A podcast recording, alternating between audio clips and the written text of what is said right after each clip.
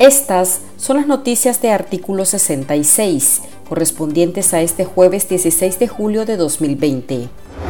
La Oficina de Control de Activos Extranjeros del Departamento del Tesoro de los Estados Unidos incorporó este jueves la ley NICAAC al régimen de sanciones a funcionarios nicaragüenses señalados de cometer graves violaciones de derechos humanos. Con estas modificaciones, explican analistas políticos, se abre la posibilidad de la aplicación de más castigos contra funcionarios aliados de la dictadura de Daniel Ortega, es decir, incorpora la NICAAC como base legal de sanciones y no únicamente bajo el decreto firmado por el presidente Donald Trump en diciembre de 2018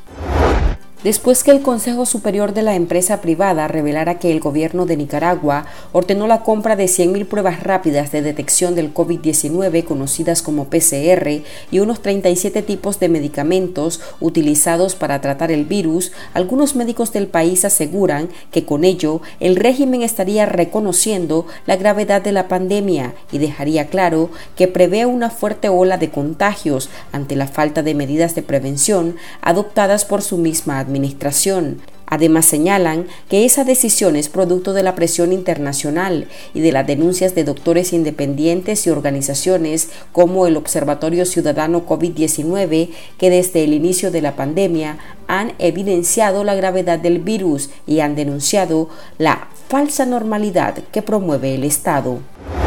El jefe del ejército de Nicaragua, general Julio César Avilés, sancionado por el Departamento del Tesoro de Estados Unidos, reapareció el 15 de julio en un video en el que reconoció el grave impacto que ha causado la pandemia del COVID-19 en Nicaragua y envió un mensaje en el que destaca la labor del cuerpo médico militar, que aseguró está en primera línea trabajando en la prevención. Al coronavirus lo calificó como una pandemia terrible mientras el gobierno de los Ortega Murillo sigue minimizando el impacto del virus y prioriza la débil economía de la nación sobre la salud de los pobladores. Avilés se mostró con guantes, mascarilla y en el fondo de la locación de su comparecencia solo estaban las banderas de Nicaragua y de la Fuerza Castrense, sin la del FSLN, a como ha sido habitual desde que el orteguismo retomó el poder.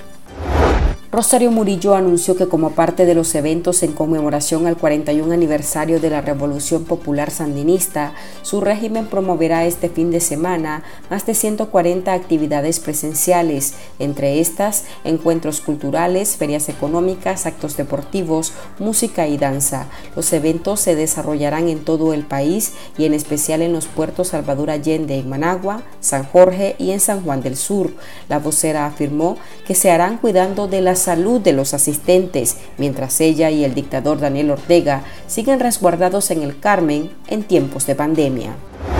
La UNAM Managua, a través de un comunicado, informó que el Consejo Universitario decidió modificar el calendario correspondiente al segundo semestre de 2020, con lo cual se establece que las clases serán en modalidad por encuentro en medio de la crisis sanitaria del COVID-19. Las autoridades también cambiaron la fecha de regreso a clases y las postergaron en la semana de cierre de agosto. Estas han sido las noticias de artículo 66. Para esta y otras informaciones, visite nuestro sitio web www.articulo66.com. Síganos en Facebook, Twitter e Instagram y suscríbase a nuestro canal de YouTube. Les informó Marlin Balmaceda.